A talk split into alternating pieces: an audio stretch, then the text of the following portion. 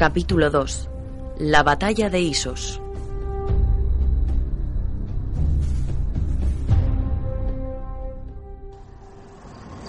El gran Heracles. Toda grandeza proviene de una pérdida. Incluso a ti, algún día los dioses te juzgarán con severidad. Cuando sea rey como tú, padre. No tengas prisa, hijo. Lo arriesgas todo. Mi padre me envió a la batalla antes de que yo supiera combatir. Cuando maté a mi primer hombre me dijo, ahora lo sabes. Entonces le odié, pero ahora entiendo bien por qué. Los reyes no nacen, Alejandro. Se forjan con firmeza y sufrimiento. Un rey debe saber herir a quienes ama.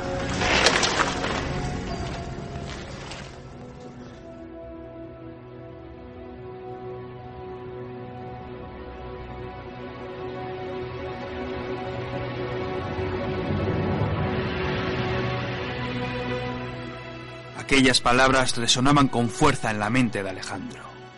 Subido a lomos de su fiel caballo bucéfalo, observaba cómo los primeros rayos de luz comenzaban a asomarse por las montañas. Aquel día sus hombres formaron antes del amanecer. Era una estrategia muy arriesgada, pero había que ponerla en práctica.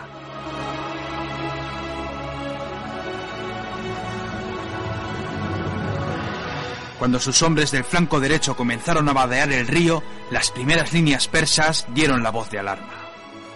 El día anterior al despliegue, Alejandro se fijó en las formaciones persas. Los sátrapas habían organizado un vasto ejército, formado en gran parte con caballería y con una falange mercenaria griega. Los persas habían situado toda su caballería a lo largo del río con el fin de impedir un asalto por sorpresa. La falange aguardaba en la retaguardia.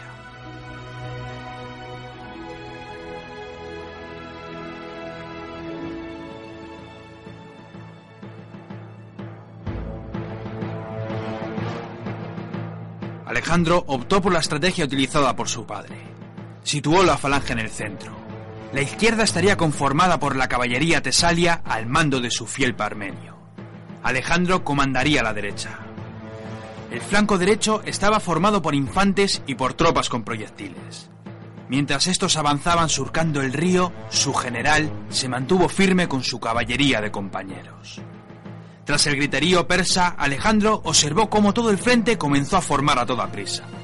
Los infantes de la derecha comenzaron a entablar un combate contra la caballería enemiga. Aquella era la señal pactada. Tras el primer envite, todo el ejército macedonio se puso en marcha.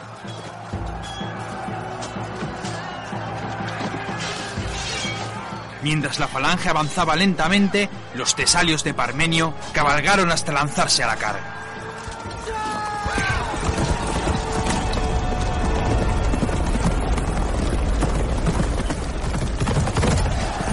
El choque de las dos caballerías resonó por todo el campo de batalla.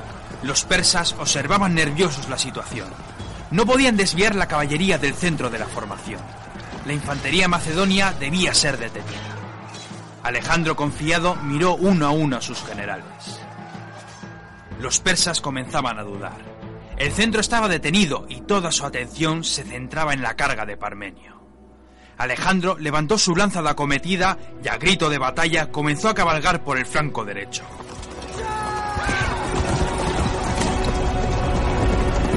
Los compañeros de Alejandro siguieron a su líder que iba a la cabeza del ataque.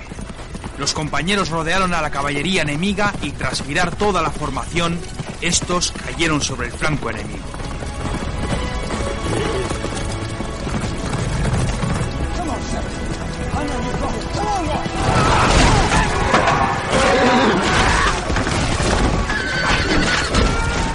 De jinetes persas fueron derribados tras el primer envite.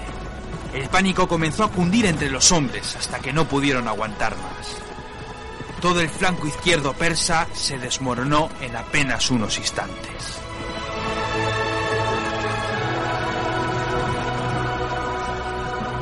A lo largo de la línea, la caballería comenzó a correr por su vida. Todos los jinetes persas huyeron del campo de batalla, dejando solo a la falange mercenaria. Los mercenarios, viendo peligrar sus vidas, optaron por mantenerse firmes. Si resistían la cometida, quizás podrían salvar sus vidas. Cuando la falange macedonia chocó con la mercenaria, los compañeros y los tesarios rodearon por completo la formación enemiga. Tras una sangrienta matanza, los griegos traidores capitularon.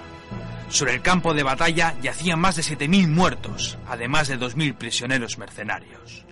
Alejandro había logrado su primera gran victoria.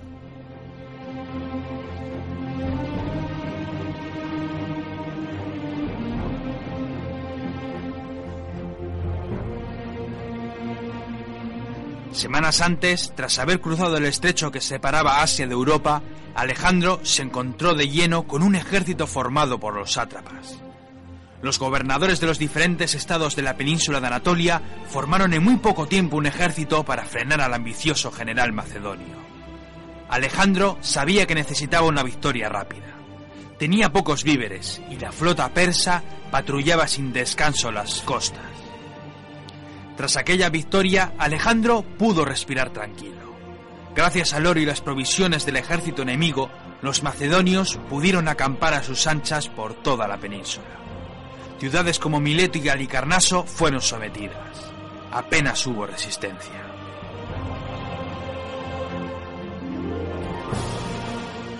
Alejandro visitó junto a sus hombres la mítica ciudad de Troya.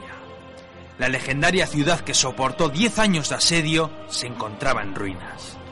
Fue allí donde encontró la tumba de su mítico héroe Aquiles. Mandó construir varios templos en honor a su héroe favorito y tras partir de la ciudad, Alejandro se llevó consigo el escudo de Aquiles, un escudo que lo acompañaría toda su vida.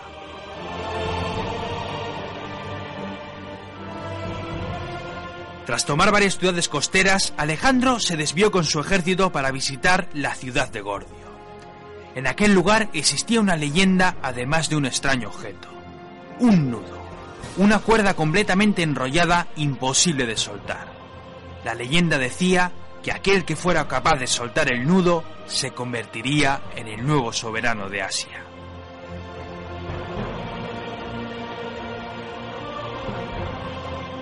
Alejandro miró detenidamente el nudo. Desenfundó su espada y con un certero tajo rompió la cuerda. Superaría todas las pruebas a las que estaba destinado a enfrentarse. Si era necesario, lo haría de manera violenta. Nadie iba a detener al conquistador macedonio. Había que redefinir la estrategia para seguir con aquella campaña. Necesitaban mantener intacta su ruta de abastecimiento. Sin embargo, la costa mediterránea estaba plagada de naves persas. La flota macedonia era insignificante como para entablar un combate. Había que ir más allá. Alejandro planteó un cambio de ruta. No avanzarían hacia Persia. Ya tendremos tiempo para conquistar Babilonia. Dejemos del tiempo que necesite Darío para formar su nuevo ejército. Mientras tanto, viajemos al sur. Conquistemos todas las ciudades costeras hasta el mismísimo Egipto. Sin puertos donde cobijarse, sus naves se pudrirán en el mar.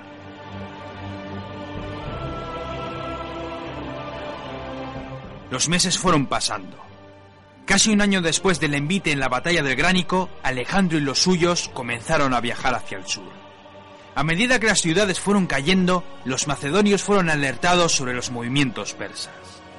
Darío en persona comandaba un poderoso ejército de unos 80.000 hombres.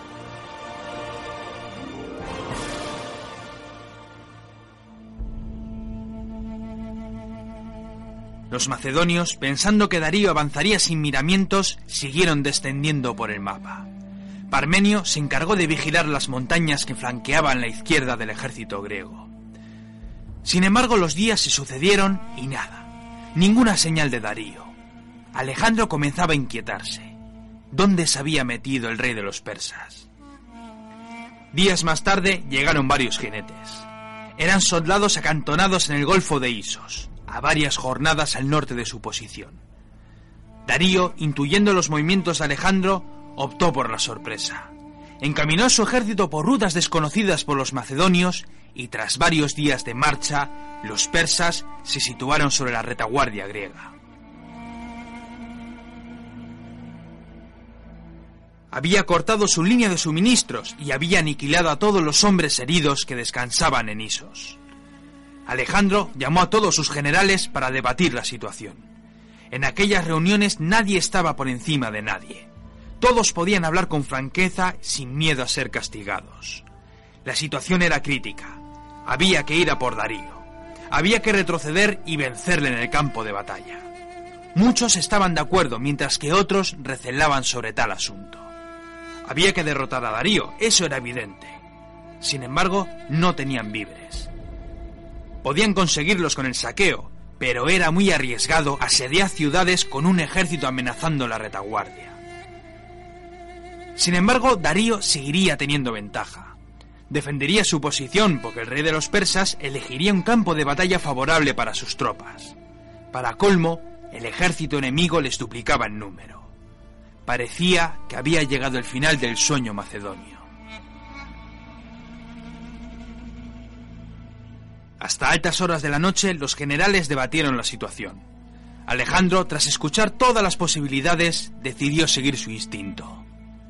Buscarían a Darío, avanzarían hasta donde estaba acantonado el ejército persa y los derrotarían en el campo de batalla.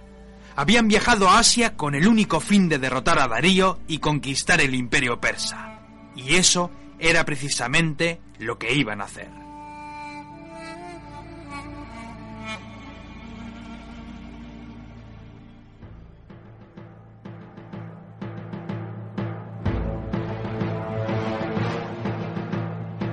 Tras varias jornadas, los dos ejércitos acamparon uno enfrente del otro. Darío se había trincherado tras el río Pínaro.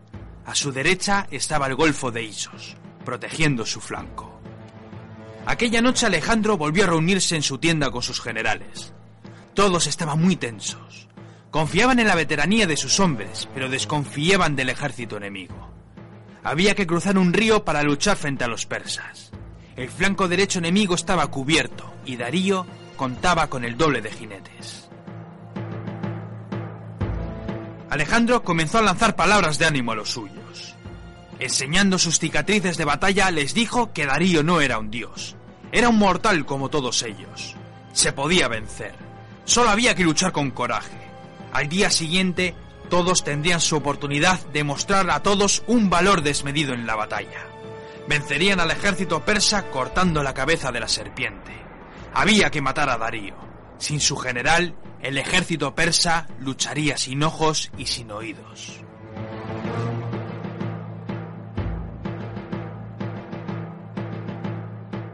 A la mañana siguiente todo estaba preparado. Durante horas ningún bando mostró signos de movimiento. Darío había formado su infantería a las faldas de la montaña. Tras el río, los mercenarios griegos formaron un sólido muro de escudos protegidos por los persas cardacios en sus flancos. El flanco derecho persa estaba nutrido con miles de jinetes provenientes de todo el imperio persa. Alejandro nunca hasta entonces había visto tanta caballería. Los ojos grises del general macedonio vigilaban desde lo lejos el carro del rey persa. Darío, junto a su guardia personal, esperaba en el centro de la formación.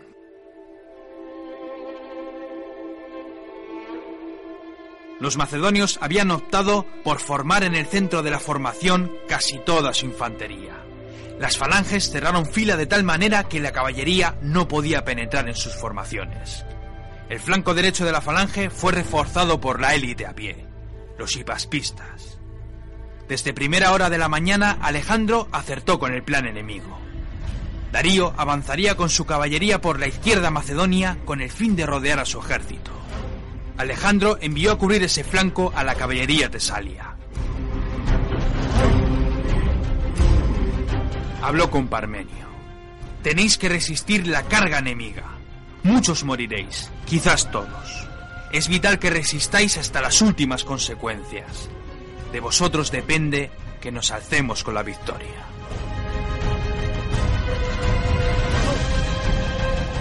Parmenio se situó con sus tesalios en el flanco izquierdo. Resistirían, por los dioses que iban a resistir.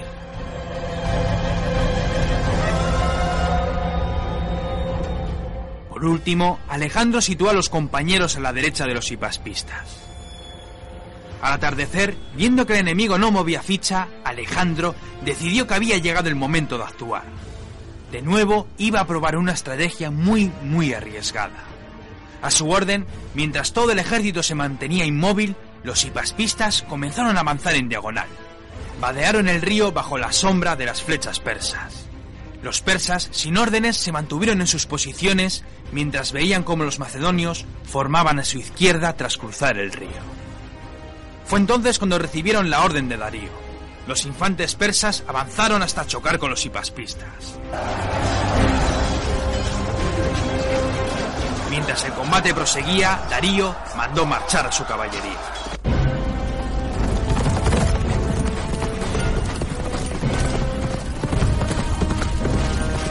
Parmenio comenzó a animar a sus hombres. Podía ver como miles de jinetes avanzaban lentamente vadeando el río. Por lo menos eran cinco o seis veces más que ellos. Parmenio siguió ensalzando las virtudes y el valor de sus hombres. Coraje, les dijo. Corajes, jinetes tesalios. Luchar con valor este día y hartaros de matar persas. Los hombres reían mientras los persas formaban en la orilla del río. Parmenio levantó su lanza y gritó a toda la formación. Los tesalios se lanzaron a la carga. Los persas hicieron lo propio, provocando un choque ensordecedor.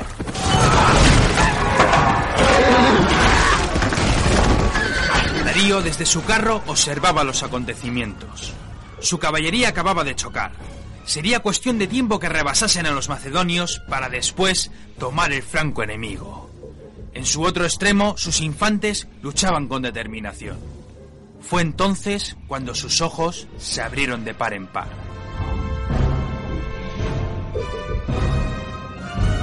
Tras el avance de los hipaspistas, entre ellos y la falange había surgido un hueco. Darío sintió unos escalofríos al observar cómo por ese pasillo avanzaban casi dos mil jinetes pesados macedonios. Los compañeros surcaron el campo de batalla galope hasta entrar de lleno en aquel pasillo. La sorpresa fue mayúscula. Los persas no tuvieron tiempo de racionar. Antes de que se hubieran percatado, las lanzas de los compañeros habían comenzado a atravesar los cuerpos de los infantes.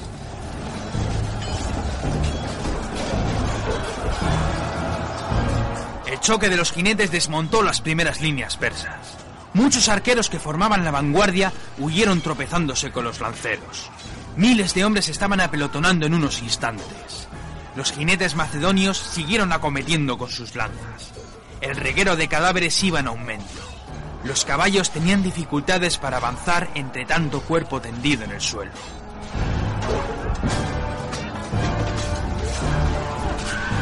Darío, furioso, ordenó resistir hasta las últimas consecuencias. Por todos los dioses, el centro de su formación estaba formada por miles de hombres. Que resistan, dijo a todos sus generales. Que mantengan esos jinetes a raya. Necesitamos más tiempo. Buscando su flanco derecho, miró con desagrado la situación. Su caballería estaba haciendo retroceder a los tesalios a costa de muchísimas bajas. Estaban tardando demasiado. Tenía que ganar más tiempo. Mientras, en el flanco izquierdo macedonio, Parmenio y los suyos seguían resistiendo a ultranza. Cientos de tesalios habían sido derribados. Retrocedían de forma organizada.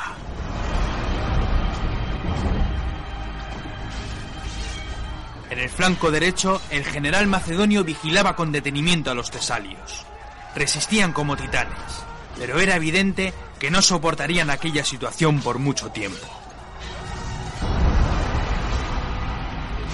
Mandó avanzar a la falange. Cuando cruzaron con dificultades el río, las arisas macedonias se estrellaron con los escudos persas. La batalla estaba en pleno apogeo. Casi todo el mundo estaba combatiendo en un frente o en otro. Darío ya no podía controlar a sus tropas, solo podía mirar. La situación para los macedonios era crítica. Parmenio se desmoronaba por momentos. Los compañeros, al igual que la falange, luchaban muy bien, pero los persas le superaban ampliamente en número. Había llegado el momento de cortar la cabeza de la serpiente.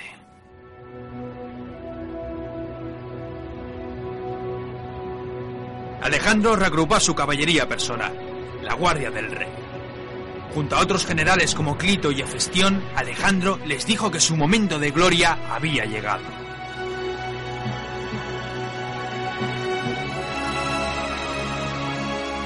Poco más de un centenar de jinetes se agruparon en torno al general macedonio. Alejandro les dijo que la fortuna favorece a los audaces, que buscasen la gloria en el campo de batalla. Vamos a matar a Darío, les gritó. Por Macedonia, mis valientes. Vamos a ganar esta batalla.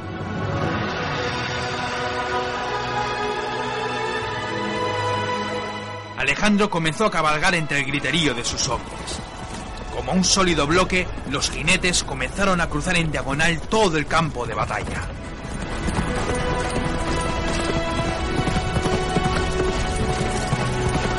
Cruzaron el río y siguieron cabalgando hasta cargar con las líneas persas.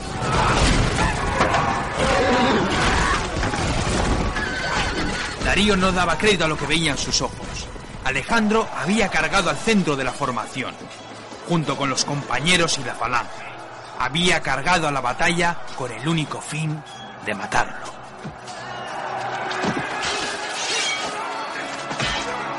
Darío nervioso no sabía qué hacer. Alejandro y sus jinetes estaban a muy pocos metros. Podía ver sus rubios cabellos sobresaliendo tras el casco de batalla. Alejandro gritaba su nombre mientras acababa con la vida de sus guardias reales. Incluso los inmortales se veían superados por el ímpetu de Alejandro. Darío comenzó a sudar. Por más que gritaba a sus hombres, estos caían muertos a docenas. Alejandro se acercó a Darío a golpe de lanza. Miró al rey a los ojos y le lanzó su lanza. El venablo voló por los aires rozando al rey persa.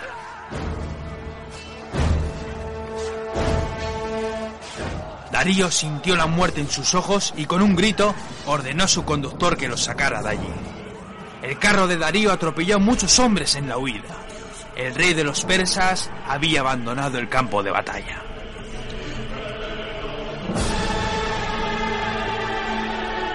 La noticia se propagó como un incendio.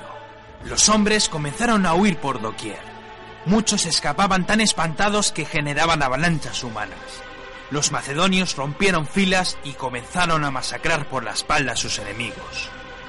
La mortandad estaba llegando a extremos despiadados.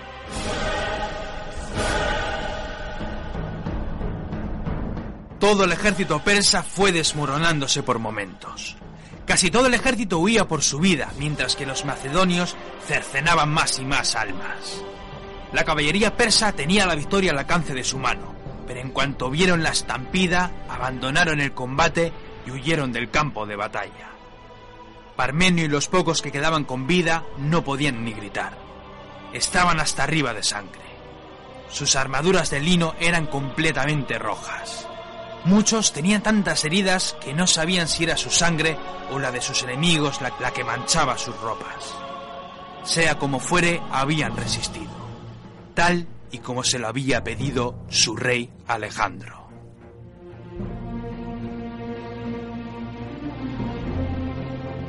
El cielo había cambiado de tonalidad. El dios Apolo se despedía de los mortales tras un día sangriento. El cielo era naranja, casi rojizo. Seguro que era una señal de los dioses. Rojo como la sangre, la sangre que se había derramado por la victoria. Paseando con Bucéfalo, Alejandro observaba el campo de batalla. Observaba las dos orillas del río. A su derecha el campo verde. A su izquierda todo era sangre. El río estaba teñido con la sangre de los caídos. Miles de cuerpos yacían en el lado persa. Había muchos macedonios muertos en la zona de los combates. Sin embargo, en las zonas donde se provocaron las estampidas, solo había montañas de cadáveres. Los hombres vitorearon a su general. Habían vencido al ejército persa. Habían derrotado al rey más poderoso del mundo. Todo era gozo y alegría. Veinte mil persas habían dejado sus vidas en el campo de batalla. La victoria había sido completa. Sin embargo, Alejandro se alejó con su caballo. Miraba el firmamento. Las primeras estrellas comenzaban a brillar en el techo del mundo. Alejandro se lamentaba. Sí, Hemos vencido, pero Darío se ha escapado. Será cuestión de tiempo que organice un nuevo ejército. Juro por Zeus que al igual que no existen dos soles, tampoco existirán dos reyes persas. Nos volveremos a encontrar, Darío. Tardo o temprano nos volveremos a encontrar.